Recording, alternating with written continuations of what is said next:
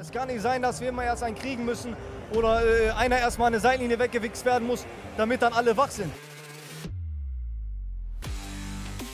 2 für 3, der dritte Liga-Podcast. In dieser, ich sag's mal, Kackliga, da wird eh kaum Fußball gespielt. Mit Marco und Jonas. So, wenn das ein Schiri ist, weiß nicht, Digga, soll der Cornflakes zählen gehen? Ich mach die ganze Scheiße hier nicht aus Spaß, ich mach das, weil ich muss. Ein Wort noch, nächste Woche Derby. Was muss unter der Woche passieren?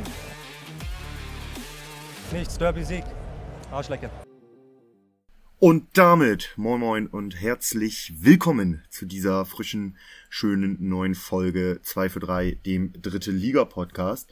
Und ihr hört mich im Intro. Das bedeutet, dass Marco nicht dabei ist, sondern Philipp. Nein, Spaß. Äh, Hallo. Weihnachten ist der Marco dabei. Moin moin, mein Lieber. Moin. Wir haben uns gedacht, ein kleines Weihnachtsspecial für euch. Wir sprechen nicht detailliert und auch deutlich weniger über die Spiele der vergangenen zwei Spieltage, sondern über allgemein die Hinrunde, unsere Überraschungen, unsere Enttäuschungen, küren den Podcast Prinz der Hinrunde und dann über alles, was so in der Liga noch vor sich ging. Vielleicht gehen wir auch auf das ein oder andere interessante Gerücht ein und lassen auch so ein bisschen das Jahr jetzt Revue passieren. Das war ja jetzt ein, das erste volle Jahr äh, Podcast 2 für 3. Marco, fangen wir damit erstmal an. Wie ist es dir so ergangen? Ja, das hat doch bisher äh, auf jeden Fall Spaß gemacht.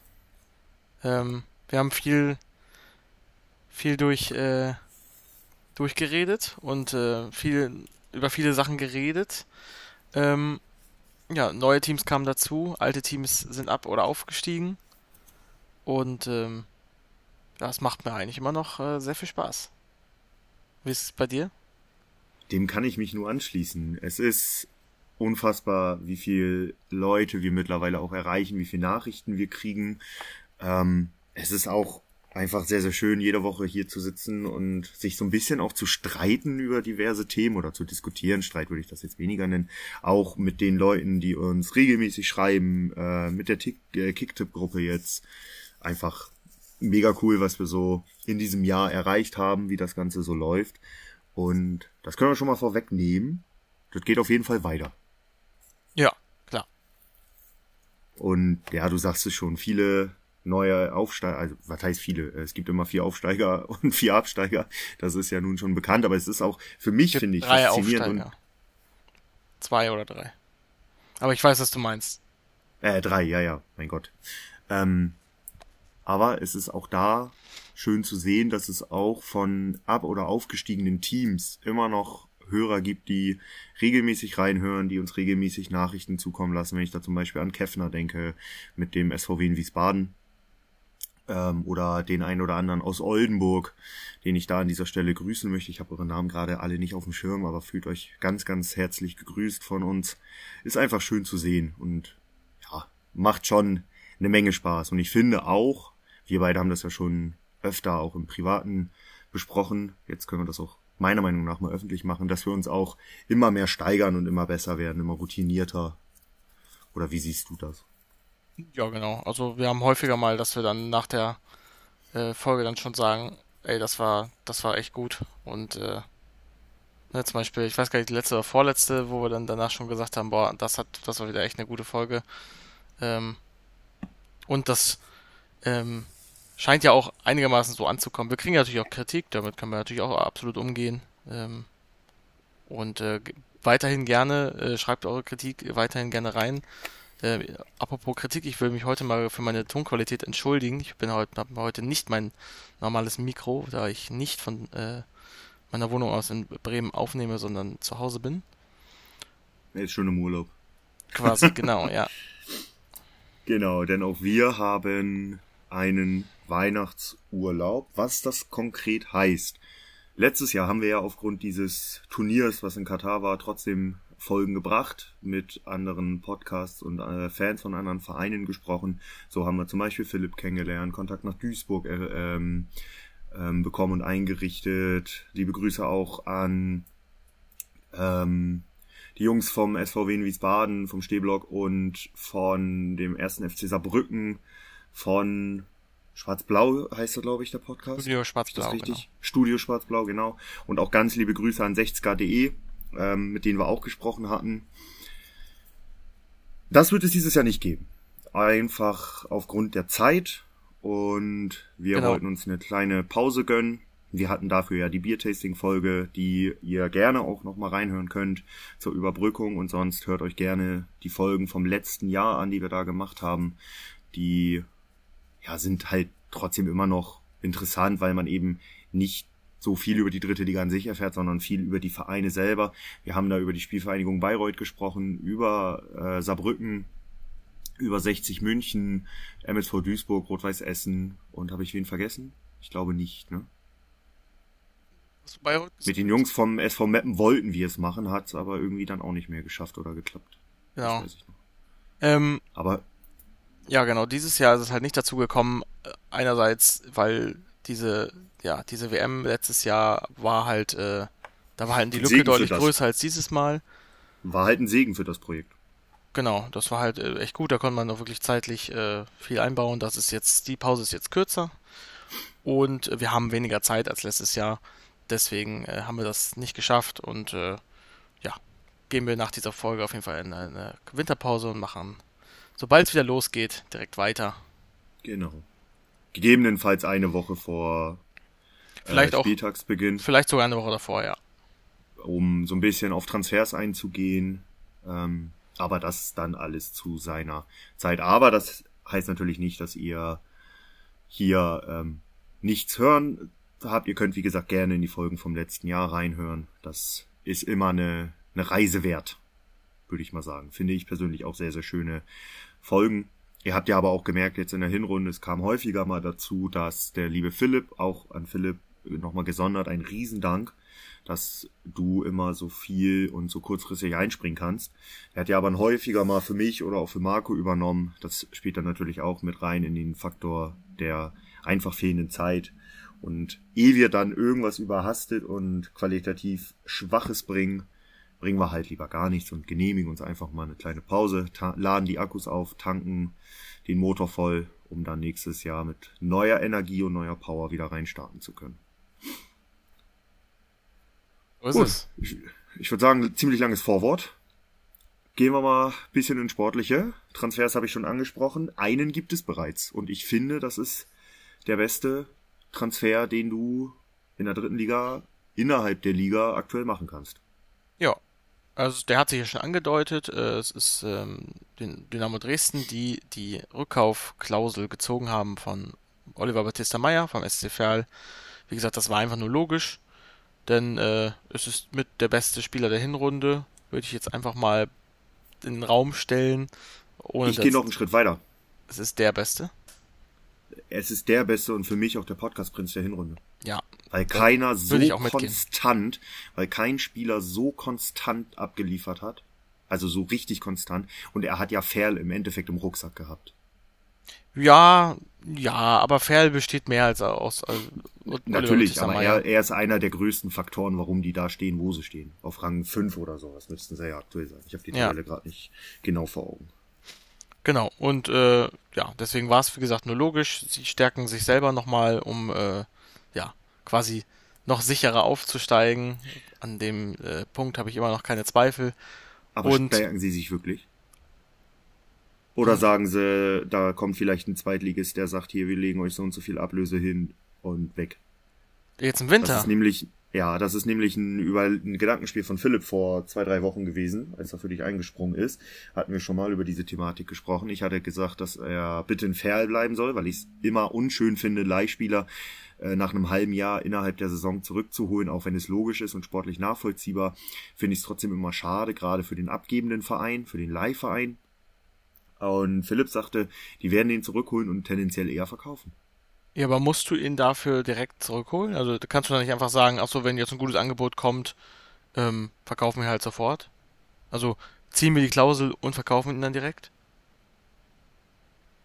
Ja, hätte man natürlich auch so machen können. Vielleicht sagen sie sich aber auch, okay, wir wollen ihn in der Vorbereitung sehen, aber sie halten sich die Option halt offen. Ne? Also ich kann mir sehr gut vorstellen, dass sie ihn jetzt halten bis Sommer ähm, und im Sommer dann verkaufen. So à la Ahmed Arslan Genau. letzte Saison. Also kann ich mir vorstellen. Oder sie nehmen ihn halt mit in die Liga 2. Also der ist halt einfach auch einfach gut, ne? Also ich sehe es nicht Also unbedingt, dass er direkt geht. Aber ähm, Ich will auch nicht, dass er geht. Ähm, ich es finde ihn super. es war auf jeden Fall absehbar, dass ihn jetzt. Aber natürlich klar, wenn sie jetzt nicht mit dem Plan, ihn einzusetzen, macht es am meisten Sinn zu verkaufen, weil sonst sinkt sein Wert natürlich wieder, wenn er nicht spielt. Ähm, Ja, ähm, Frank Baumann, falls du das hörst, ne, ruf mal in Dresden an, hol den mal und verleih den für ein halbes Jahr noch an Pferd zurück. Im Sommer haben wir dann einen guten Kicker. Mach mal. Und äh, ja klar, Ferl, dass man die, diese Klausel jetzt zieht, ist natürlich sinnvoll, um Ferl halt äh, auf, auf, auf Abstand zu halten. Ne, man schwächt da gar Ich habe äh, im Kicker, äh, im Kicktipp-Forum äh, habe ich noch geschrieben aus Spaß äh, von wegen, ja, das ist jetzt äh, Dresden kauft die Liga kaputt, dritte Liga-Edition. Äh, war, war nur ein Witz, es ka- kam direkt so eine, äh, eine Nachricht, die es ein bisschen ernst genommen hat. Ähm, natürlich als Dynamo Dresden hätte ich das ganz genauso gemacht. Ähm, aber es, also, es ist ja natürlich auch ganz klar, um die Konkurrenz zu schwächen. Das kann mir ja keiner erzählen, dass das nicht so ist. Ganz genau. Das ist korrekt. Was auch, wenn wir schon bei dem Thema Transfers sind, gibt so eins, zwei kleinere Gerüchte und abgeschlossene Transfers, worüber wir noch gar nicht gesprochen hatten. Philipp Strompf zum Beispiel, der ist vor sieben Tagen fest verpflichtet worden vom SSV Ulm, ist ein defensiver Spieler, ich glaube sogar ein Innenverteidiger, kommt jetzt aus Westeras SK, also vom Schwe aus der schwedischen zweiten Liga und kommt ablösefrei, unterschrieb bis 2025. Der SV Sandhausen hat sich im Mittelfeld auf der Außenbahn nochmal meiner Meinung nach stark verstärkt mit Patrick Greil, 27-jähriger Österreicher von der SK Rapid Wien. Ein ganz guter Außenspieler, bringt Tempo mit. Ähm, über die Vertragsdetails sind natürlich keine Angaben gemacht worden und es gibt ein Gerücht um Andrew Wooten vom Preußen Münster, gerade frisch vor einer Stunde online gegangen, denn der Mann soll wohl vor einem Wechsel stehen, er möchte wohl weg. Äh, Das Ziel seiner Begierde ist wohl die Kickers aus Offenbach. Aha, okay. Und eine Menge Trainermeldungen gibt es auch. BVB verlängert mit Zimmermann. Ristic genießt weiterhin Vertrauen in Halle. Frank Schmöller, der beste Name der dritten Liga, werden wir so schnell nicht wiedersehen, kehrt wohl zu 1860-2 zurück. Und Rüdiger Rehm hat seinen Job mit zwei Siegen am Jahresende gerettet und war nie ein Thema, den zu schmeißen. Ja, nie will ich nicht sagen. Aber. Heißt es aus Vereinskreisen. Ach so. Ja, okay. Trennung von Rehm war nie ein Thema in Mannheim. Ach so. Was ich immer noch nicht verstehen kann, aber er hat sich jetzt irgendwie da, da äh, durchgemogelt mit den zwei Siegen. Die ja aber nicht, nicht schlecht waren. Nee, das Ich will mal stimmt. so fair sein, die waren schon gut, sie waren beide zu null, also er hat die Defensive auf jeden Fall dicht gekriegt erstmal und das war ja das große Problem. Offensiv ist das ja ganz okay. Ähm, er hat die Defensive dicht gekriegt, zwei Siege geholt. Abwarten. Vielleicht klappt ja jetzt der Rebenfußball, dass der ein halbes Jahr Anlauf brauchte. Das kann natürlich sein. Dann äh, bin ich auch gerne dabei und sage, okay, gut, dass man ihn gehalten hat. Genau. Ähm, Oh. warum reden wir nicht über die letzten abgelaufenen zwei Spieltage? Hauptsächlich, weil, äh, also bei mir kann ich zumindest sagen, dass ich davon fast nichts gesehen habe, weil ich in äh, London war. Und äh, ja, da ist es immer schwierig mit äh, Ländersperren. Und generell hatte ich auch einfach keine Zeit da, das zu gucken. Also ich habe halt Ergebnisse nachgeguckt, aber mehr konnte ich nicht sehen. Und da haben wir halt gesagt, machen wir heute eine ähm, ja, allgemeinere Folge über so den Stand der Dinge. Genau, allgemeine Themen, Hinrunde Revue passieren lassen. Ja. Und dann würde ich sagen, ich meine, gut, wir können so ein bisschen über Spiele reden, zum Beispiel der, ähm, über Mannheim haben wir jetzt schon kurz was gesagt, zwei Siege zum Jahresabschluss, damit ein halbwegs versöhnliches Ende einer absolut verkorksten Hinrunde. 20 Punkte in 20 Spielen haben sie jetzt, das ist ein Schnitt von einem Punkt. Stand jetzt reicht das, um in der Liga zu bleiben, denn man ist aktuell 16. konnte sich erstmal mit zwei Punkten von Halle und drei Punkte von Lübeck, vier Punkte von Duisburg absetzen. Aber generell haben bis auf die Hallenser die zwei anderen Sorgenkinder im Keller gepunktet. Lübeck gewinnt überraschend in Sandhausen 2-1 und der MSV Duisburg gewinnt ein völlig wildes Spiel gegen den SC Freiburg mit 4 zu 2. Boris Schommers macht es einfach. Und Sebastian May macht es wieder. Jo. Er trifft einmal, Kölle trifft doppelt, Knoll trifft zum entscheidenden 4 zu 2. Und irgendwas sagt mir, dass äh, Boris Schommers den Podcast hört. Denn Mai hat nicht nur das 1 zu 0 gemacht, er hat das 2 zu 0 von Kölle auch aufgelegt. Das 3 zu 0, äh, 1 von Kölle war dann eine Vorlage von Vincent Müller, kommt auch nicht so häufig vor. Und das 4 zu 2, das solltet ihr euch gerne auch in den Highlights nochmal reinziehen. Ein gnadenlos geiler, in, die, in den Knick geswenzter Freistoß von Knoll. Entschuldigung, in die Mitte des Tores, gar nicht in den Knick. Aber den Wemster rein. Humorlos. Und Ich würde sagen, Freiburg. Achso, ja. Was denn? ich ich würde sagen, wir sprechen so ein bisschen jetzt über die Hinrunde, ne? Mhm. Und Freiburg wolltest du ansprechen. Ja, Dann fangen wir im Keller an. mit der wohl größten Enttäuschung der Saison, glaube ich, als Tabellenletzter abgeschlagen. Obwohl, ja, andere waren, also ist, die Frage ist natürlich, wie war die Fallhöhe, aber die Fa Fallhöhe war natürlich bei Freiburg auch mit am größten, von Platz 2 auf Platz 20. Ich weiß gar nicht mehr, was Und, ich da äh, getippt hatte. Ja, Freiburg hat die Verluste, die sie erlitten haben, überhaupt nicht auffangen können. Da läuft nichts aktuell. Und ähm, ja, es würde mich doch sehr wundern, wenn dieser Verein in der Liga bleibt. Ja, äh, geht mir ähnlich, auch mit einem neuen Trainer. Also da kannst du auch Pep Guardiola hinstellen. Mit dem Kader ist einfach nicht mehr zu holen.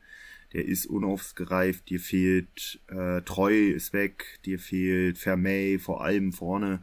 Das ist ähm, ja nicht aufzufangen gewesen. Zusätzlich dazu kommt ja noch, dass Freiburg ohnehin meiner Meinung nach letzte Saison überperformt hat. Ah, durchaus, durchaus. Aber was, was mich halt, also ich finde diese, ich finde es ja gar nicht, also eigentlich ist es ja vollkommen organisch, dass ein Verein, der gut gespielt hat, ihre besten Spieler so ein bisschen, in, also teilweise natürlich auch an andere Vereine, aber teilweise auch in die erste Mannschaft gegeben hat, ne? Ähm, und Ja. dann natürlich schlechter wird. Also das war damals bei Bayern 2 ja ähnlich, die wurden Meister. Äh, dann sind so ein paar Spieler, ähm, ja, nach oben gegangen, zum Beispiel den Joshua Zirkzee, kann ich mich dran erinnern. Ein Singh ist, glaube ich, dann, ich weiß nicht, ist er dann nach Regensburg gewechselt? Ich glaube noch nicht, ne? Aber äh, da waren auf jeden Fall eine hochkarätige Mannschaft, ähm, wo einige Spieler, ein paar Spiele auf jeden Fall in der ersten Mannschaft ge gemacht haben. Und ja, dann ist der Verein abgestiegen und bei Freiburg ähnlich. Also das ist schon, ähm, so sollte es ja eigentlich sein, dass dann die Mannschaft schlechter wird und dann wieder unten mitspielt. Bei Dortmund ist es dann ein anderes, äh, anderes Ding. Das, da kommen wir dann gleich nochmal zu. Hoffe ich. Ja. Das auf jeden Fall. Mit welchem Team willst du weitermachen? Ähm, bleiben wir doch unten beim MSV Duisburg. Ja, ist auch eine Enttäuschung, ne? Ja, aber eine, Also die war deutlich erwartbarer, finde ich. Aber so? Also ich finde, man darf jetzt nicht sich so ein bisschen von den 16 Punkten blenden lassen. Die waren schon lange, sorry für den Ausdruck, aber die waren lange richtig scheiße. Ja. Also, Und ich bin ja ich auch. finde, dass dieser krasse Downfall so nicht erwartbar war. Weil im Endeffekt, also klar, die haben Julian Hedwer verloren und die haben Moritz Stoppelkamp verloren. Aber der eine war ein Talent oder ist ein Talent mit 20 und der andere ist 35. Und ersetzt wurden die mit Spielern wie Pledel, wie Köpke, wie Esswein, die ja schon gute Spieler sind und eigentlich finde ich, die Abgänge kompensieren können sollten. Ja, eigentlich schon, ja. Also es war halt schon überraschend, dass Duisburg am- auf einmal überhaupt keine Tore mehr schießen konnte, ne? Also, Ja. Hängt natürlich auch viel mit der Verletzung von Benny Gill zusammen oder der immer Genau. wieder auftretenden Verletzung. Der kommt auch nicht so richtig in Routine, in, in den äh, Spielfluss. Aber dass die im Abstiegskampf hängen, beziehungsweise eher nach unten gucken müssen, das war für mich vor der Saison klar. Aber dass die diesen Downfall hinlegen, das habe ich nicht erwartet. und jetzt Boris Schommers jetzt hat, feiert jetzt erste Erfolge. Ich finde, Defensiv ist Duisburg besser geworden, deutlich besser. Also die er Mai rausgenommen gerade jetzt, wo Mai nicht mehr hinten spielt. Ähm, Das ist so schade, ich mag den eigentlich. ich finde, es verhängt mir, die Mannschaft hängt mir immer noch zu viel an Sebastian May. Wenn der nicht gut spielt, dann spielt Duisburg nicht gut. Ist halt so gefühlt der einzige Mentalitätsspieler, ne? Ja, Um, also Marco Reus an dieser Stelle abschalten, weil wir reden über Mentalität. Ähm, nee, das ist, ist halt, was du sagst. Spielt Mai nicht gut, spielt die Mannschaft nicht gut, weil die sich irgendwie an dem so sehr orientieren und festfahren, dass das mal gut und mal schlecht ist. Ja, wie gesagt, aber jetzt spielt er wieder vorne. Da bin ich inzwischen auch Ja. wieder überzeugt davon. Das äh, Ja. sage ich ja auch dauernd, ähm, dass wir das gefordert haben und äh, dass es auch wieder gut läuft.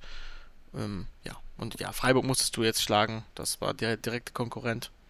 Und dann mal Ja. abwarten, äh, ob sich verstärkt wird, wie sich verstärkt wird und äh, wie es weitergeht. Und vor allem, wenn man sich das bei Sebastian May anguckt, ne? Der hat jetzt 18 Spiele in dieser Saison gemacht, hat 5 Scorerpunkte. Vier Tore, eine Vorlage. Der hat halt so viele Spiele und in Anführungsstrichen so wenig Tore, weil er halt viel hinten gespielt hat in der Abwehr. Aber jedes Mal, wenn er vorne gespielt hat, hat der irgendeinen Punkt geliefert. Wenn du den, behaupte ich, von Anfang an vorne im Sturm hättest gehabt, dann hättest du mit dem 10 plus Tore, an die 10 plus Tore und würdest nicht da stehen, wo du jetzt stehst. Das weiß ich nicht. Also ich, wie gesagt, ich halte Sebastian May jetzt auch nicht für den allerbesten Stürmer der Welt. Ich halte ihn einfach nur, wir haben, also Ich wir halte ihn ja aber für den nur, dass besten er Stürmer, den, den Duisburg aktuell im Kader hat. Benny Gilt und Alex Esswein sind so weit weg von guter Form. Aber das spricht doch dafür, dass du einen Stürmer brauchst. Dass du einen echten natürlich. Stürmer brauchst. Natürlich. Im also Winter. einen gelernten. Ja. Ich könnte mir halt äh, vielleicht so ein Doppelsturmsystem mit Mai als Brecher und daneben so ein etwas spielstarkerer Stürmer vor, gut vorstellen. Das, was halt Pascal Köpke oder Alexander Esswein sein könnten. Wenn sie denn wollen. Ja. So. Also wir hatten es ja Also damals so- nur gefordert, dass er aus der Abwehr halt rausgeht, weil er Genau. zu fehleranfällig war. Und äh, ja. Jetzt äh, passieren die Fehler es zumindest Früchte. nicht mehr so. Genau. So, die, die, die Tore sind jetzt nicht mehr so krass individuell, die Gegentore, sondern eher gut rausgespielt von den Gegnerteams Genau. oder Kontersituationen und nicht, weil irgendeiner individuell bockt, weil es war auch halt so, wenn Sebastian May da hinten Mist baut, dann hat die Abwehr das nicht auffangen und kompensieren können. So, also May ist nicht alleine schuld daran. May ist nur ein Faktor gewesen, der jetzt eben defensiv ähm, ja, Stabilität reinbringt, weil er nicht mehr defensiv spielt. Und weil er vorne wesentlich mehr pushen kann, mehr anlaufen kann, etc. pp. Er hat halt einen sehr offensiven Spielstil, der, der Spieler. Er reißt halt hinten nicht mehr die Lücken. Vorne kann er die, kann er die nicht reißen. Jo. VfB? Wegen mir, VfB Lübeck. Erwartbar. Oder? Schon. ne? Leider erwartbar. Wir haben von vornherein gesagt, die haben die schwerste Saison von den drei. Nee, ich hatte gesagt, Unterhaching hat's noch schwerer. Ähm, zu denen kommen wir aber noch. Aber an sich, Lübeck den ja mit schwächsten Kader der Liga. Kommen aus der mit schwächsten Regionalliga. Haben ja auch im Endspurt letzte Saison oft nicht gut ausgesehen. Ähm, zwischendurch sehr gut. Wir erinnern uns da zum Beispiel, äh, wir beide, als wir in Delmenhorst waren wo das wirklich nach richtig, richtig schönem Fußball aussah. Aber es war halt, es war halt schon erwartbar. Lübeck hat immer mal wieder Ausschläge nach oben, spielt auch einen deutlich besseren Fußball als vor drei oder vier Jahren, als sie schon mal in der Liga waren. Ich glaube, drei Jahre ist das her. Ähm, aber es war halt schon erwartbar, dass die da unten stehen und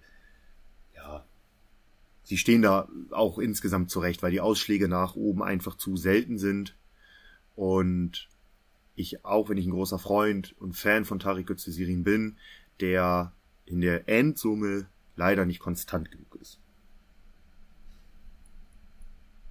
Ja, ich habe da nicht so viel hinzuzufügen. Dann Halle. Ja, Halle auf dem 17. Kostic. Platz, der ewige Halle, Hallenser Platz gefühlt. Und das Ähm. trotz einem überragenden Stürmer. Ja, man kriegt so viele Gegentore. Das ist schlicht und einfach genau das Ja. Problem. Halle, ist, Abwehr ist nicht Drittligatauglich. Und hätte man nicht vorne einen, zum Beispiel einen Baumann oder einen, äh, einen äh, Tuna Dennis, dann hätte man ganz schöne Probleme. richtig. Man hat jetzt schon ein Problem, es steht auf Abstiegsplatz, aber Vergiss auch nicht Besa Halimi, der auch äh, viel aus dem Mittelfeld ankurbelt. Und Geiret. Ja, ja. Ich würde die vier schon, die vier schon nennen. Ich wollte jetzt nur mal ein paar, äh, ja, ein paar nennen. Ja. Aber also Dominik Baumann ist ja alles überragende Spieler in Halle. Elf Tore in 19 Spielen in dem Kader. Es ist so ein bisschen das ähnliche Problem, was sie letztes Jahr schon hatten, dass die zwei, drei gute Kicker haben, aber nach hinten hin fehlt dann doch was. Und Ristic muss sich da was einfallen lassen.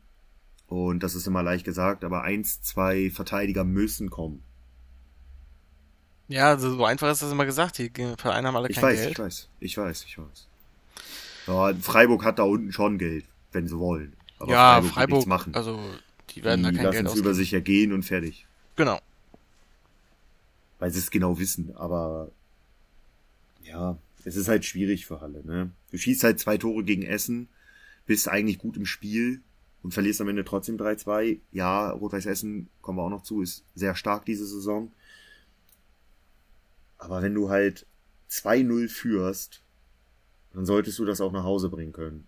Und das tust du nicht. Und dann hast du natürlich auch noch Pech, dass du dir ein Eigentor schießt, was dann zum 2-2 führt. Und dass du dann einbrichst gegen Rot-Weiß Essen ist dann auch völlig normal und folgerichtet. Folgeristisch. Aber Halle hat auch noch ein Nachholspiel, also äh, da ist noch nix verloren. Das äh, sieht auch noch lebendig aus, was da in Halle passiert. Also es ist weit Das weg von, dass ich sagen würde, da die Mannschaft geht auf jeden Fall runter. Das würde ich nicht sagen. Nein. Da sehe ich andere Gefährdeter. Ich glaube, jetzt kommen wir zu zwei großen Überraschungen. Negativ. Ja, Auch Enttäuschung genannt. komplett. Also wirklich Mannheim und 60. Enttäuschen auf ganzer Linie. Und Ja. ich nehme da gleich noch Bielefeld mit zu. Kann man auch dazu nehmen, ja. Ich finde, Bielefeld Also ist nochmal ein anderer, noch mal ein anderer äh, Schnack, aber ja, durchaus. Alle drei. Aber trotzdem enttäuschend. enttäuscht. Ja, klar, aber ich finde Bielefeld ist nochmal auf eine andere Art. Ja, ja, natürlich. Kommen wir gleich noch zu. Aber 60 und Mannheim, äh, beide viel vorgenommen, beides überhaupt nicht einhalten können. Die einen mit einem Trainerwechsel und jetzt wieder Chaos. Die anderen halten am Trainer fest, was jetzt anscheinend so ein bisschen Früchte trägt. Mannheim rettet sich mit zwei Siegen. Aber auch da, wie in Halle, das ganz, ganz große Problem ist die Defensive gewesen. Das ging jetzt in den letzten beiden Spielen, jeweils zu null. Da hießen die Gegner, ähm, aber eben direktes Duell gegen 60, die irgendwie auch das Tore schießen verlernt haben. Und die Woche zuvor Aue, die jetzt auch in den letzten Wochen echt extrem eingebrochen sind. Ja. Ähm, ich sag mal so, wenn die gegen einen aus der Top 5 spielen, oder ich nehme fair noch mit, äh, Top 6, Top 7 mit Saarbrücken, da gibt's dann schon, das sieht dann anders aus. Ja. Für beide Clubs. Beide sind defensiv, kriegen, äh, Mün- 60 geht ja noch, aber Mannheim kriegt einfach auch zu viele Gegentore, auch zu viele einfache Tore. Bei 60 ist das Problem offensiv. Bei beiden Die bin ich jetzt, keine Tore. bei beiden bin ich jetzt im Winter sehr gespannt, was da passiert. Ähm, denn ich finde, bei Das- beiden muss was passieren. Ja, das, was passieren muss, sind wir uns einig. Und ich, also Mannheim muss halt defensiv zulegen und 60 muss halt offensiv zulegen. Ja. Und zudem kommt ja bei 60, das hatte Philipp erzählt, ob das stimmt, weiß ich nicht, ähm, was Jakobacci so über seinen eigenen Kader gesagt hätte, von wegen Finn Lakenmacher ist absolut nicht tauglich für Profifußball dritte Liga. Ja, wenn ich mir die Stürmer anguck, sind die auf dem Papier keine schlechten. Taris Bonga letzte Saison, äh, Tarsis Bonga letzte Saison noch in Braunschweig und Bochum, glaube ich, gespielt. Genau. Ja, Rückrunde in Braunschweig hat da aber auch nichts gerissen. Ist aber auch eher Außenspieler. Äh, Finn Lakenmacher, den ich eigentlich ganz gut finde, dem man einfach Vertrauen schenken muss, der auch letzte Saison eine solide Saison gespielt hat. Zu Manso Urotakba kann ich nicht viel sagen, weil mir Suleimani hat mir in Ingolstadt immer ganz gut gefallen. Äh, Joel Schwarz, auch eigentlich ein ganz guter Stürmer. Die kriegen ihre PS, die sie haben, nicht auf die Straße. Warum? Weil ein Kreativspieler aus dem Mittelfeld, finde ich, fehlt. Janulau, starke beides, keine Zehner, Schröter Außenspieler, Guttau Außenspieler, Frei Sechser, Rieder Sechser, Tarnat Sechser, Vrenetzi Außenspieler. Also da fehlt der klassische, finde ich, Spielmacher, Schrägstrich, Kreativspieler. Der dann die Offensive bedienen kann. Die Stürmer. Ja, mal gucken, ob man sich da im Transfermarkt noch bedienen wird. Auch, auch 60 hat ja auch noch ein Nachholspiel, hat aber auch fünf Punkte Rückstand auf den äh, nächsten Arminia Bielefeld. Ähm, die sicherlich eine Enttäuschung sind als Absteiger, aber ich sag mal eine, mit der man also das nicht im, äh, ich sag mal so, die im, im Bereich des Vorstellbaren war, dass das passieren könnte, sagen wir mal so. Ja, neuer Trainer, beziehungsweise generell neues Trainerteam, komplett neuer Kader. Kein gut halt zusammengestellter finden. Kader. Auf dem Papier mit den Namen okay, aber Namen schießen halt nicht immer Tore. Obwohl Nee. sie ja Tore schießen. Auch deren Problem ist die Defensive. Die sind zu fehleranfällig. Und ich meine hierbei nicht mal Jonas Kersken, Nee, der sich wirklich in den letzten Wochen extrem, extrem gesteigert hat. genau. Und wenn wir ein, eine normale reine Folge über die letzten beiden Spieltage gemacht hätten, da hätte ich gesagt, Jonas Kersken ist bei mir sehr weit oben für den Podcast Prinz. Ja, einfach deswegen, weil er, ähm, weil wir den, äh, in den ersten Spieltagen ja auch noch relativ schlecht geredet haben, weil er auch viele Fehler gemacht hat. Und der wir hat kennen fast ihn ja noch, auch aus Meppen. ja, der hat auch nicht die beste Entwicklung gemacht in der Hinrunde, finde ich. Ja. Auf jeden Fall. Ja, mit die beste auf jeden Fall. Und das war halt, also das habe ich so nicht erwartet. Ich fand vor der Saison ist die Torhüter war für mich so die Torhüterposition, die tendenziell am schlechtesten besetzte, würde ich mal sagen. Jetzt würde ich sagen, das ist mit das bestbesetzteste, weil Kersken einfach überragenden Job mittlerweile macht. Ähm, Durchschnittsnote von einer 3 vom Kicker. Ja, viermal hat er zu null gespielt, braucht im Schnitt 60 Minuten für ein Gegentor. Das ist nicht schlecht, das ist ganz gut. Hat alle Spiele durchgespielt, hat Ausflüge nach oben. Gegen Essen zum Beispiel ähm, 1,5 von der Note. Jetzt gegen Dresden 2,5, davor gegen 60 2,0. Das ist schon gut. Und was ich gerade gesehen habe, wusstest du, dass der halber Engländer ist? Nee. Jetzt weißt du es. Ja, jetzt weiß ich es, das stimmt. Ach, Deswegen ist er teilweise so fehleranfällig. Macht Sinn. So, aber ich finde, die, die Verteidigung, die ist halt, also die Abwehr, ne? Du holst dir mit Golke und Belkaya eigentlich zwei Innenverteidiger, wo du sagst, das ist jetzt unsere Innenverteidigung. Dann sehen beide nicht gut aus, dann rotierst du die halt komplett raus. Leon Schneider spielt derweil gar keine, ähm, keine Rolle. Ja, und dann stehst du da. Was machst du? Hast auf dem Papier eine gute äh, Offensive und dein bester Stürmer ist dann natürlich wieder ein 36-jähriger Fabian Klos.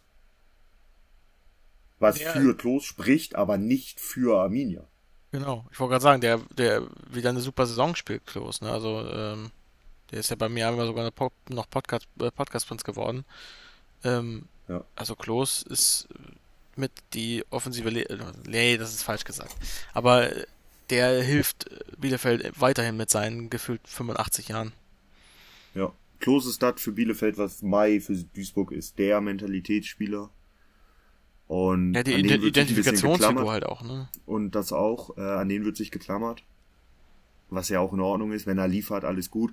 Aber das darf eigentlich nicht der Weg sein, dass du dich auf einen 36-Jährigen so sehr verlassen musst.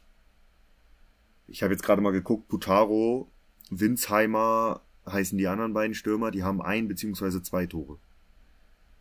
Und die sind zwölf bis zehn bis zwölf Jahre jünger. Ja, und ein Platz Spricht höher halt nicht für die Arminia. und mit gleich vielen Punkten steht Erzrivale Preußen Münster. Ist schon erwartbar gewesen, finde ich. Haben Ja. eine starke Phase gehabt, sind dann so ein bisschen eingebrochen. Ich finde, Rang 13 ist aber so das Maß, wo sie, wo sie sich einpendeln und so ein bisschen auch hingehören. Ich meine, ich fand ja, sie haben einfach zu ängstlich die Saison begonnen. Die haben viel, viel zu defensiv gespielt, obwohl sie hätten offensiver spielen können. Und äh, zuletzt hatten sie ja auch Siege gegen Ferl zum Beispiel. Ähm, ich denke, dass Münster mit dem Abstieg die Saison nichts zu tun haben wird. Dafür Nein. sind sie mir einfach viel zu stabil. Und ich denke, dass sie sogar noch ein paar Plätze höher klettern könnten. Ja, aber ich finde Rang 13 oder so in den Bereichen von Rang 9 bis Rang 13, da ist ja alles super eng, äh, finde ich, gehören sie schon.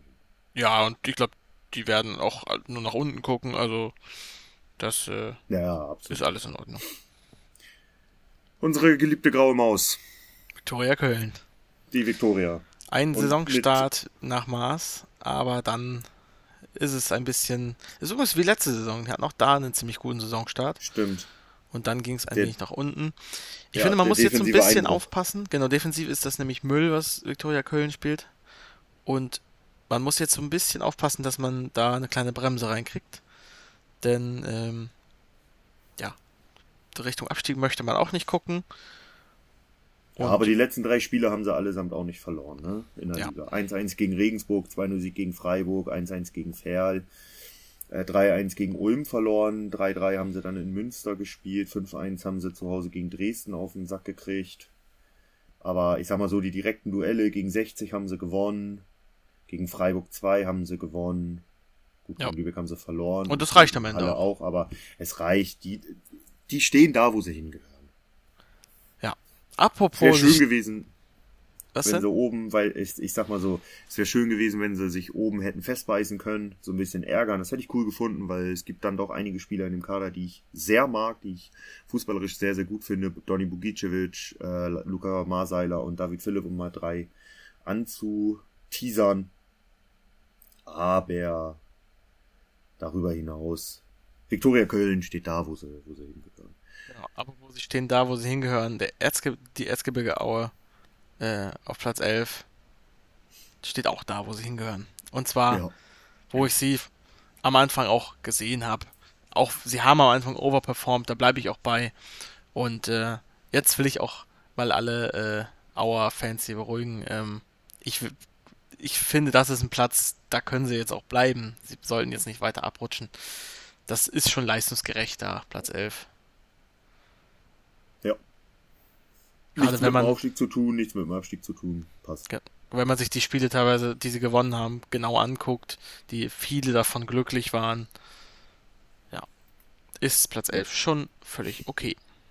Jupp. Platz 10 für Dortmund 2 auch. Ja. Dortmund 2 auch sehr gut in die Saison reingekommen, ähm, starten immer sehr gut ins Spiel rein, die ersten Minuten gehören oft ihnen, haben wie immer, wie wie es bei Dortmund so oft ist, individuelle Spieler, die das Spiel einmal komplett an, äh, an sich reißen können. Und sonst ist halt viel ein Stückwerk, ne, bei Dortmund, das ist das ist so. Ja, würde ich mitgehen.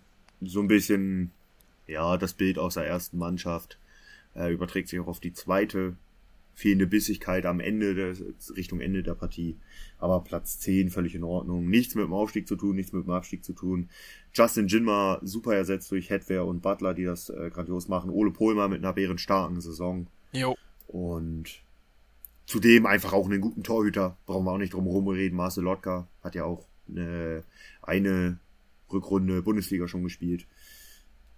Es ist stimmig, es passt, es ist in Ordnung. Und ich würde sagen, wir kommen zur ersten faustdicken Überraschung. Ne, ich muss ganz kurz noch was über Dortmund reden. Dann Denn- tu das. Ähm, ja, Dortmund hatte ja vor kurzem, also die erste Mannschaft von Dortmund hatte ja vor kurzem ziemliche, ähm, ja, ziemliche, Verletzungsprobleme. genau. Und wen holt man dann so aus der zweiten Mannschaft? Äh, wen holt man dann so in den Kader rein? Einen Paris Brunner aus der U19, einen äh, Henry Blank, der ist, meine ich, auch aus der U19. Zumindest kenne ich ihn nicht aus der sein. U23. Ich glaube, dass der U23 ge doch, der hat, äh, der spielt U23. 13 Mal hat er die Saison gespielt schon. Okay, dann äh, habe ich ihn übersehen. Ja, auf jeden Fall, ich habe das Gefühl, klar, du guckst natürlich auch in die U23, aber irgendwie ist die so ein bisschen abgekoppelt von der von der ersten Mannschaft. Also ich habe immer das Ja, Gefühl, der Sprung, also es ist bei Freiburg ist es einfacher. Es, Freiburg ist deutlich durchlässiger, das ist natürlich kein Geheimnis, aber ich, wenn du in der zweiten Mannschaft von Dortmund spielst, dann ist die dann heißt noch lange nicht, dass du irgendwann mal erste Mannschaft oder auf der Bank sitzt, ne? Ich, ich finde es ein bisschen seltsam auf jeden Fall, wie Dortmund so umgeht mit der Mannschaft. Ich habe das, ja aber Gefühl, genau, die kümmern sich gar nicht drum.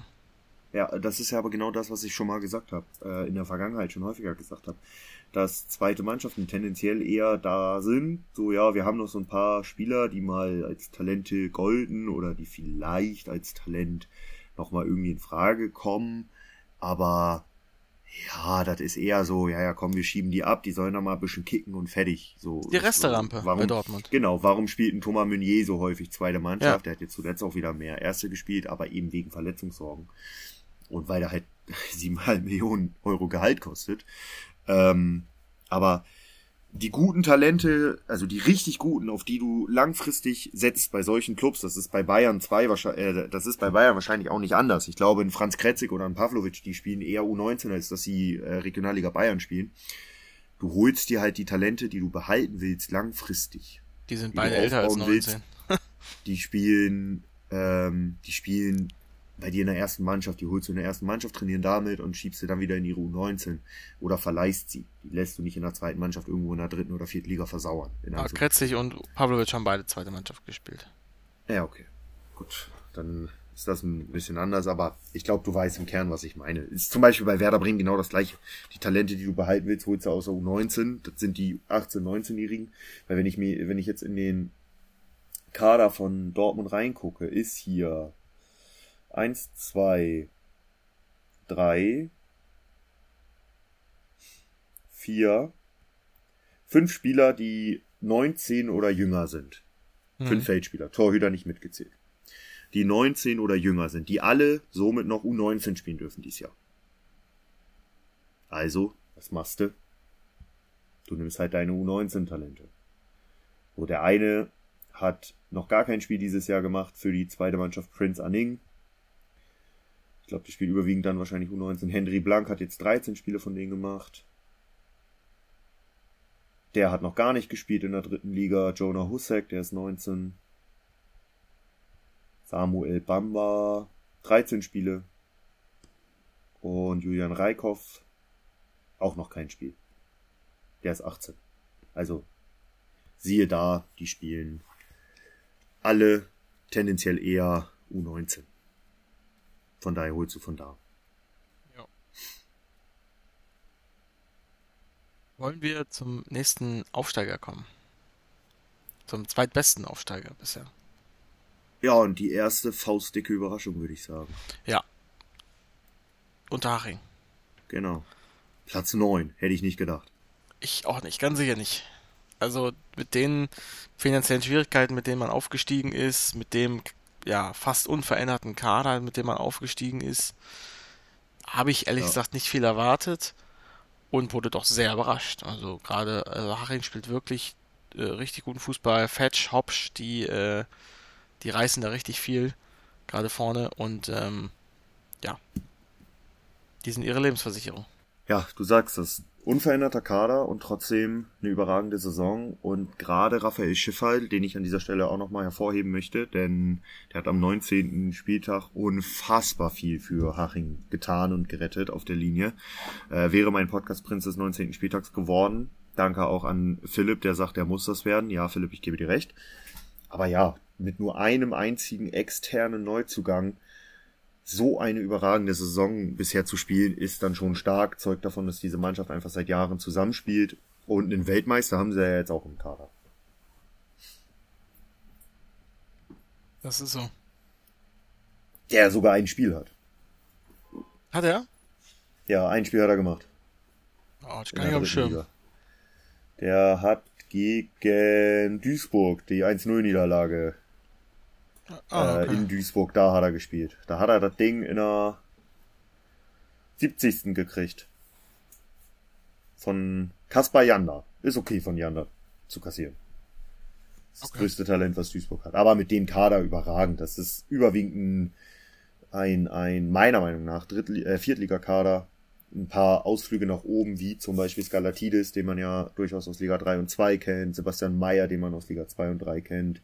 Patrick Hopsch, den wir aus Liga 3 von Lübeck äh, vor drei Jahren kennen.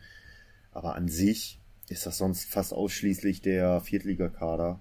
Und ja, die haben jetzt einen Doktor in ihrem Kader mit Josef Felsmüller und eben einen Weltmeister. Und was ich ja auch noch nicht wusste, Welzmüller ist ja, also hier spielen ist ja quasi sein Zweitjob bei Haching. In erster Rolle ist er irgendwie technischer Direktor oder sowas. Ja, das stimmt, das stimmt. Ist ja genau wie, wie äh, Markus Schwabel, der. Genau. Ne? Der so, ja, der ist aber noch mal ein bisschen gesondert. Das ist ja äh, der Sohn von Clubboss Manni Schwabel. Genau. Soll aber seinen Wert und seinen Dienst für Unterhaching nicht schmälern, also nicht falsch verstehen. Machen einfach eine gute Arbeit trotz der Strapazen und Schwierigkeiten der vergangenen Jahre und stehen zu Recht auf Rang 9. Werden auch, glaube ich, nichts mit dem Abstieg zu tun haben. Ich glaube, ab jetzt kommen wir zu Vereinen, die theoretisch alle, denen ich den theoretisch alle einen Aufstieg zutrauen würde. Ja. Also Tendenziell am Haching- ehesten als Aching Rang bin ich, noch, bin ich noch raus, aber bei ab Sandhausen fange ich an. Genau. Ist trotzdem so ein bisschen enttäuschend. Ja, Nur klar. Achter. Ja, die Danny ist aber dem geschuldet. Phase Danny war halt Katastrophe. nicht gut. Ja. Ja. Und jetzt unter jetzt Keller läuft vieles besser. Aber auch da die letzten zwei Spiele verloren. ne? Das stimmt. Aber dennoch finde ich, äh, ja, was sie da spielen, hat. äh, Ich bin jetzt auch gespannt, ich kann mir vorstellen, dass Sandhausen da nochmal im Winter nochmal auf dem Transfermarkt vorbeischauen wird. Die würde ich bis zum letzten Spieltag nicht abschreiben. Nein, auf gar keinen Fall. Gerade allem weil sie drei. Punkte zum Relegationsplatz hinten dranhängen. Also Richtig. das ist, ja, kannst du nicht abschreiben. Wen du auch nicht abschreiben kannst, nicht mehr ist Saarbrücken, die sich ja extrem gefangen haben. Jo, Trotz der Schwierigkeiten. Vor der Saison bricht dir Sebastian Jakob, dein wichtigster Stürmer, weg. Während der Saison bricht dir dann dein anderer wichtiger Stürmer, Patrick Schmidt, weg. Dann sieht das eine kurze Zeit richtig mies aus. Und dann fängst du dich, weil du im Pokal zweimal gewinnst und diesen Sprung aus dem Pokal mitnimmst und diese Mannschaft macht Spaß. Ja, und zuletzt holst du vier Punkte gegen Ulm und gegen Saarbrü äh, Quatsch, gegen Regensburg. Ja, sie holen einen Punkt gegen sich selbst. Und äh, ja, also Saarbrücken zeigt die Form ganz klar nach oben. Und das mit der äh, Ver Verletzungsmisere, das ist schon bockstark. Und äh, Mhm. wenn Saarbrücken für so, Saarbrücken und die Flexibilität. Genau, und wenn sie so weitermachen, dann auch, ja, dann kann man auch Saarbrücken nicht abschreiben bis Richtig. zum Aufstieg. Zumal ich finde, dass auch Tim Schreiber eine gute Entwicklung hingenommen hat. Mhm. Ja. Ich finde, so, und ja, Saarbrücken einfach super.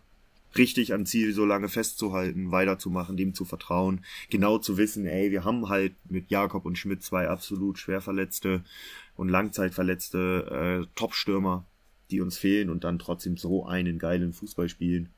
Ich glaube, Ziel, Offensiv. ich bleib dabei, ich glaube, Ziel ist nur noch drin, weil sie das Ding gegen Bayern gewonnen haben. Ja, aber es sieht jetzt unter ihm wieder besser aus. Ja, klar, Das aber geht klar nach oben. damals war es halt so, Aber ich das- glaube, ja, die hätten ihn rausgeworfen, wenn sie gegen Bayern rausgeflogen wären. Also nicht danach, sondern hat die- das hat ihm den nötigen Kredit gegeben. Richtig. Das hat ihm den Kredit gegeben zu sagen, okay, pass auf, du kriegst noch zwei statt ein Spiel. Genau, und jetzt ist er auf jeden Fall über den Berg. Jetzt wird erstmal weitergemacht. Äh, absolut, also wenn man drei Punkte hinter dem Relegationsplatz ist, was will man denn mehr bei Selbst, sowas? genau. Und selbst wenn man am Ende nicht hochgeht, dann kann man sagen, dann, man hat lange mitgemischt. Ich glaube, die werden lange mitmischen wie letztes Jahr. Das ist Man- noch mal eine stärkere Liga als letztes Jahr und die haben halt eben diese zwei Langzeitverletzten. Ne? Und man hat eine plus 10 Tordifferenz, was auch nicht, äh, nicht übel ist. Ist die viertbeste, glaube ich. Zweitbeste Offensive der Liga. Äh, viertbeste, meine ich. Also Offensive, Nur, ja. Fer nur Ja. Ferl und Ingolstadt haben mehr Tore geschossen. Ja, das stimmt. Und zu den beiden kommen wir jetzt. Genau. Platz 6 und Platz 5. bockstark, soll man sagen. Kölner Ja, also- Fußball in Ingolstadt fängt an zu funktionieren. Äh, Alex Ende macht da weiter, womit Schniert aufgehört hat. Ja, da bin ich jetzt sehr gespannt, wie das mit ohne OBM weitergeht. Ähm, Ja, aber ich habe inzwischen genug Vertrauen in And äh, Alexander Ende, dass, dass, dass das Ferl auch nicht weiter abstürzen wird. Also ein Ja, bisschen mal auf, die vielleicht. finden irgendwen. Die finden irgendwen. Vielleicht Ja. wächst ja jetzt Jari Otto in diese Position, den sie noch haben. Die haben Jari Otto, die haben Nicolas Sester, die haben Joscha Wosch. Die haben da eine Menge Spieler, die diese Position auch bekleiden können. Natürlich tut OBM weh. Der Mann hat in 20 Spielen 18 Scorerpunkte geliefert. Das ist nun mal die tragende Offensivsäule. Aber die haben ja mit Marcel Mehle, mit Nicolas Sesser, mit Joscha Wosch, mit Jari Otto einfach vier Spieler, die allesamt diese Position durchaus bekleiden können. Und es würde mich nicht wundern, wenn einer der vier jetzt in der Rückrunde heraussticht, weil es wäre klassisch fair. Und Alex Ende wird das auch hinkriegen. Der Typ hat auch Lars Lokoc hingekriegt mit sieben Toren. Ja, also falls. Falls es Ferl jetzt schaffen sollte, aufzusteigen, ohne den besten Spieler der Hinrunde, dann Respekt. Also das glaube ich tatsächlich wirklich nicht, aber äh, wenn das klappen sollte, dann meinen wirklich allertiefsten Respekt. Dann, äh, Dann, dann haben wir ja nächste Saison den El Paderbornico. genau, und dann ist Alex Ende auch äh, beim größeren Club. Oder, Der naja, ganz oder, schnell in der Bundesliga. ja, oder bei Ferl in der zweiten Liga. Das ist natürlich auch möglich. Richtig. Das könnte so ein Tobi Schweinsteiger-Run vielleicht sogar werden. Ah, mal sehen, mal sehen. Also man muss jetzt erstmal abwarten, wie das ohne OBM Ja, funktioniert. das ist natürlich ein, das ist natürlich ein großer Einschnitt. Aber ich habe Vertrauen. Ich habe Vertrauen, dass das Parken äh, zu weit runterbrechen werden sie nicht. Ich glaube, dass sie am Ende der Saison irgendwo so in dem Bereich 6 bis 8, 5 bis 8 landen werden. Und das ist eine bärenstarke Saison dann. Ja, dann haben wir Ingolstadt, die aktuell auch richtig gut in Form sind. Jupp. Ein Glück gibt es Mause, der die Jo. in der ersten Hälfte der Hinrunde so gecarried hat. Was Tobi Beck letztes Jahr war, ist Yannick Mause dieses Jahr.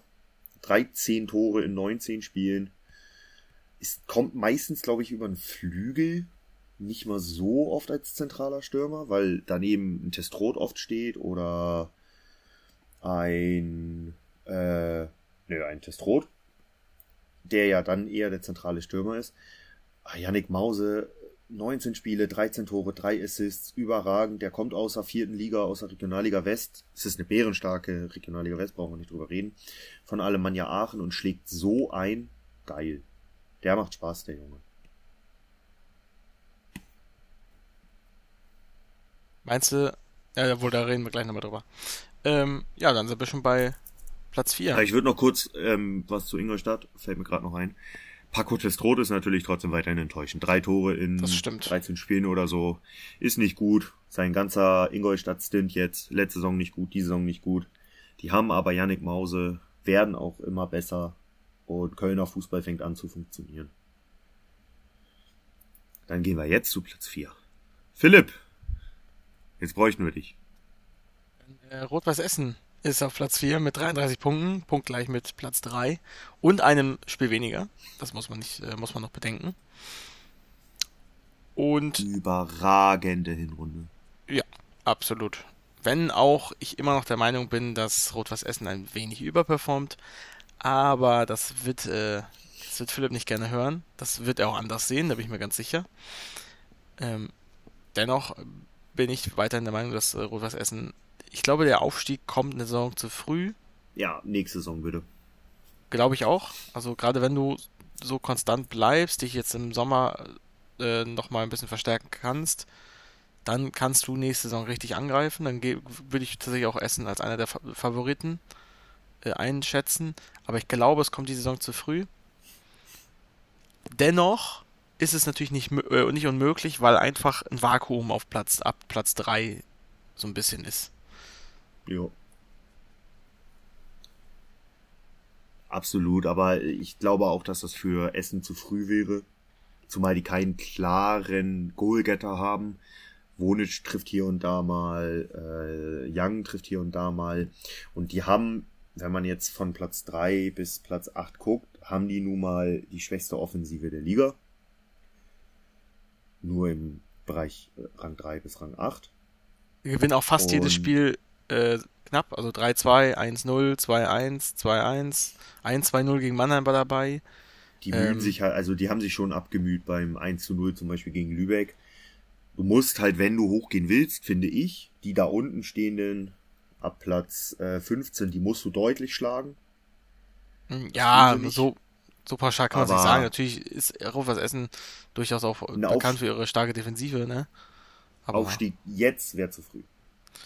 Ich glaube auch. Aber wer weiß, wir haben noch eine Rückrunde und ich, deswegen, das soll nicht ausschließen, dass ich einerseits sage, ich, ich glaube, es ist zu früh. Dennoch absolut, äh, absolut möglich, weil eben die, äh, gerade die Vereine nach Regensburg und Dresden, ähm, ja, dann der, Le der Leistungsabfall dann doch größer ist.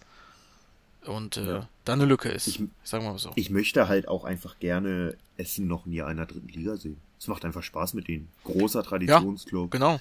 Ähm, würde gerne noch in die ha an, äh, ins Stadion an der Hafenstraße. Du warst ja schon da. Ich würde da gerne noch hin. Ich versuche, wir versuchen es in der Rückrunde. Aber Was wir alles versuchen in der Rückrunde. ich nehme gerne noch ein Jahr zusätzlich. Ja. Rang 3, die dickste Überraschung der Liga. Der Aufsteiger, das, äh, Der SSV Ulm. das Elversberg, Elversberg des Jahres. Light. Genau. Elversberg Light. Der SSV Ulm landet am Ende auf Platz 3, punktgleich mit Rot-Weiß Essen. Und das meiner Meinung nach völlig in Ordnung. Ja, die stehen zu Recht da. Aber hätte mir das einer vor der Saison gesagt, hätte mir einen Vogel gezeigt. Ja. Weil davon ab, dass ich Ulm wenig einschätzen konnte, aber stimmt, ein Spatzen. Aber äh, unfassbar gut. Sehr, sehr schöner Fußball. Äh, da ist alles drin, da ist Kampf, da ist Wille. Die haben Bock. Die haben jetzt auch nicht so den typischen ähm, Drittligakader und ja, es macht einfach Spaß. Die sind einfach für sich, die lassen sich davon nichts beeindrucken, haben einen, wie ich finde, überragenden, einen sehr, sehr guten, überragend nicht, aber einen sehr, sehr guten Dennis Chesser, haben sich mit Felix Hiegel aus Osnabrück verstärkt, der ja, ähm, genau zu dem komme ich gleich noch, haben sich ja mit Felix Hiegel auch aus Osnabrück verstärkt, der ja, wie wir seit letzter Saison wissen, sich ke- auskennt mit äh, Aufstieg und so äh, Cienza, der eine super Saison spielt. Es macht einfach Spaß, den zuzugucken. Stimmt. Und auch Thomas Wörle scheint da guter, guter Mann zu sein. Wie, wo landet Ulm am Ende? Ich tue mich da so richtig schwer. Boah, gute Frage. Also, genauso, ich würde Ulm genauso damit reinsitzen, äh, se- sehen mit dem äh, Platz 3. So, da ist halt der Vakuum, ich finde, der, der die Stufe bis Dresden-Regensburg ist nochmal deutlich größer. Aber ich kann dir nicht am sagen, Ende wo sie am Ende landen. wird halt irgendein Verein auf Platz 3 stehen. Das kann Essen sein, das kann Ulm sein, das kann Ingolstadt sein. Ferl muss man mal gucken. Saarbrücken, Ich- Sandhausen. Ich sag's dir ganz ehrlich, aktuell kann das jeder von Rang 3 bis Rang 8 werden. Ja. Ferl noch die kleinste Wahrscheinlichkeit. Weil Ferl einfach OBM verloren hat und das, glaube ich, wirklich wehtut. Ja. Und nach hinten raus da einfach dann die Kraft fehlt. Aber die anderen, ähm, ich sag mal so von drei, Rang 3 bis Rang 8 ist da für jede Mannschaft alles möglich. Aber wenn ich gerade an Favoriten würde ich tatsächlich als am ehesten Ingolstadt sehen, muss ich sagen. Dich gefolgt von Saarbrücken und Essen. In der Reihenfolge. Bei mir ist es aktuell, boah, es ist super schwierig. Pass auf, ich sag Ingolstadt Dritter, Saarbrücken Vierter, Essen Fünfter, Ulm Sechster, Sandhausen Siebter, Ferl Achter. Okay, ich sage. Wen hast du auf drei gepackt? Ulm? Ingolstadt. Ingolstadt. Ähm, Bei Rang 1 und 2 sind wir uns einig, das machen die beiden unter sich aus. Ingolstadt Dritter, Das nehmen wir schon mal vorweg. Ulm Vierter, Essen Fünfter, Saarbrücken Sechster, Sandhausen Siebter, Ferl Achter. Ja. Ja, werde ich mir nirgendwo aufschreiben. ich behaupte, es ist Nee. einfach mal. Wir machen, wenn wir eine Folge vor Saisonstart machen, also vor Rückrundenstart, nochmal eine Folge aufnehmen sollten, also nach der Winterpause. Technisch gesehen ist die Rückrunde schon gestartet, weil wir 20 Spiele rum haben. Aber wenn wir eine Folge ähm, vor, nach der Winterpause nochmal aufnehmen sollten, dann gehen wir dann, glaube ich, nochmal durch, weil dann ja auch Transfer und so durch sind. Ja. Genau. Und dann kommen wir zu Rang den, 1 und 2, zu den überragenden Teams. die machen es unter sich. Das glaube ich auch. Und zwar auf Platz 2, der meiner Meinung nach am Ende auf Platz 1 stehen wird, sein, äh, auf jeden Fall stehen wird. Da bin ich mir, würde ich immer noch beide Hände für ins Feuer legen. Dynamo Glaube ich auch. Weil ich glaube, dass ich bei Dresden, also ich glaube, dass Dresden durch OBM noch offensiver spielen wird und sich das Problem mit der Chancenverwertung legen wird und dann zündet und dann schlägt einfach Dresdens Chancenwucher und extreme offensive Aggressivität, die schon eher defensiv ausgerichteteren Regensburger, die trotzdem definitiv auch eine gute Offensive haben. Das, äh, das will ich nicht kleinreden. Immer wieder mit schnellen Gegenangriffen, über Standards sind die Sieht so leicht Das aus, was ja die auch vorne spielen. Es ist, äh, Richtig, es sieht so Es sieht so eingespielt aus, es selbstverständlich sieht so flüssig aus. Das ist, richtig. ich wüsste nicht, was da passieren soll, dass sie da runterfliegen. Die, die defensiv ist natürlich, ist Dresden nicht die allerbeste Mannschaft. Ähm, obwohl, ich glaube, von den Gegentoren her sogar schon, oder? Nee, äh, Dresden und Regensburg haben beide 17. Ja, hat keiner Ja. weniger, ne? Nein, Krass. die beiden haben die wenigsten Gegentore. Danach kommt übrigens auch schon Unterhaching mit 20. Also es kam halt immer nur so vor, aber ja, klar, Dynamo. Die meisten hat, die meisten hat übrigens Halle. Für die, wo wir letzte Saison der, Ja. im Endspurt mit Ristic die noch für Defensive gelobt haben. Ja, äh, genau. Aber am Ende kannst du halt auch nicht zaubern, wenn du dann defensiv. Am Ende der Jagd werden die. Hasen gezählt. Ja, also wir bleiben dabei. Dynamo wird, wird hochgehen. Da Ja. muss schon wirklich das mit dem Teufel zugehen, dass das nicht passiert. Gerade jetzt mit der Verstärkung nochmal, ob die jetzt, ob er jetzt verkauft wird, OBM oder nicht. Oder nicht. Beide gehen hoch. Dynamo als Meister, Regensburg als Vizemeister. Genau. Da, Weil genau ich glaube, so würde dass ich ich mitgehen. einfach, weil ich glaube einfach, dass Dynamo nochmal den kleinen Tick mehr Puste im Endspurt hat. Ich glaube, dass Regensburg einfach zu viele Ende- Unentschieden noch holen wird. Und Regensburgs Spielstil ist natürlich klarer Endungsfußball, defensiverer ähm, Fußball, der häufiger dann auch mal gegen schwächere Teams so unentschieden führen kann, als Dresden das tun wird. Also Dresden ist also eine Mannschaft, die überrollt dann auch gerne mal ein Team. Ähm, ja, und ja, und Regensburg, ich weiß gar nicht, äh, ich muss kurz was nachgucken. Guck mal, also guck dir alleine an, Regensburg mit 13, 13 Siegen, 6 Unentschieden und einer Niederlage. Dresden mit 14 Siegen, einem Unentschieden und 5 Niederlagen. Ja. Und ich glaube, dass Regensburg am Ende des Tages zu viele Unentschieden holen wird, als dass sie Meister werden. Ist aber auch am Ende wurscht, weil sie sind einfach Beide viel zu hoch. qualitativ gut, als dass sie nicht aufsteigen. Deswegen glaube ich auch, dass sie als Zweiter hochgehen werden. Richtig. Ich glaube einfach, dass sich bei Dresden am Ende der extreme Chancenwucher, der jetzt in dieser Saison äh, einige Spiele, die gekostet hat in der, zwei, in, der, in der zweiten Saisonhälfte nach der Winterpause in der Rückrunde, äh, deutlich anders einhergeht und Dresden da das ein oder andere Mal schon die Tore ordentlich in die Höhe schraubt. Dass sich das im Endeffekt dann durchsetzt. Ja. Dann haben Und wir über alle OBM geredet. halt.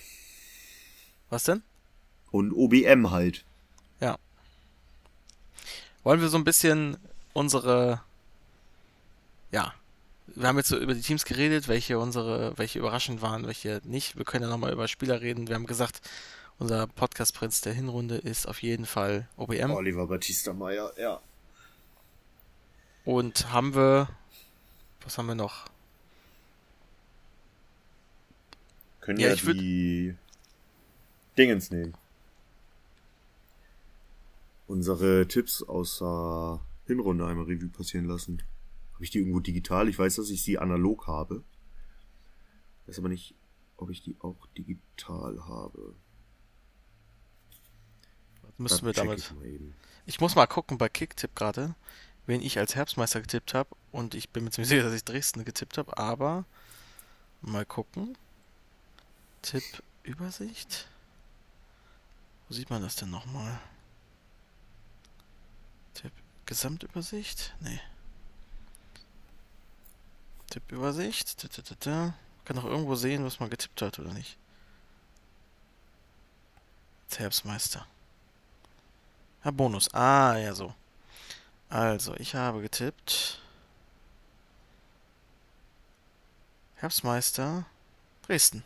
Habe ich getippt. Wie die allermeisten. Soll, Ich glaube ich auch. Genau, es hat, glaube ich, es hat, glaube ich, nur einer Regensburg getippt oder es wurde mir, wird mir gerade nur einer angezeigt, zumindest.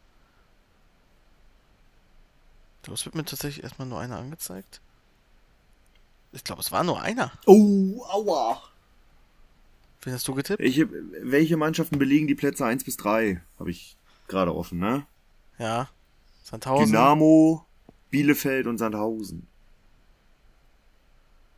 Aua. Welche Mannschaften? Oh, ich bin kein Fußballexperte. Hei, da habe ich ja richtig ins Klo gegriffen.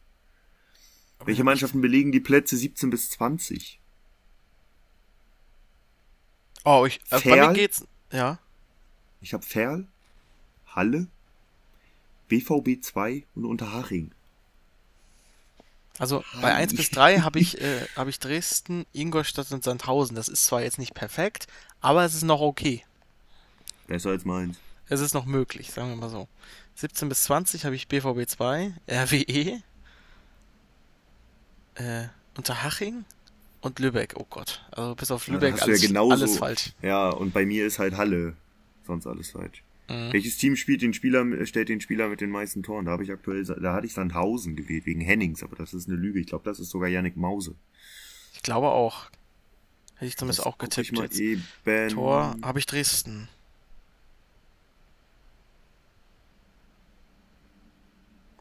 Das sollte, ist Dresden aber glaube ich nicht. Das müsste tatsächlich Mause sein. Das müsste Mause sein. ja. ja, Ja, ist er auch. Yannick Mause. und ich Ja, glaube, und Herbst, Herbstmeister hatte ich aber auch Dynamo. ja, das haben wir gesagt, die meisten. Also, so wie ich es gerade gesehen habe, hat glaube ich nur ein einziger Regensburg getippt. FCS 1903 oder, nee, warte, mir werden die Zwischenplätze nicht angezeigt. Aber ich glaube, die haben auch nicht. Ja, mal ganz kurz gucken. Ich will hier niemanden. Ja, doch, tatsächlich nur FCS 1903 ist der einzige, der Regensburg getippt hat.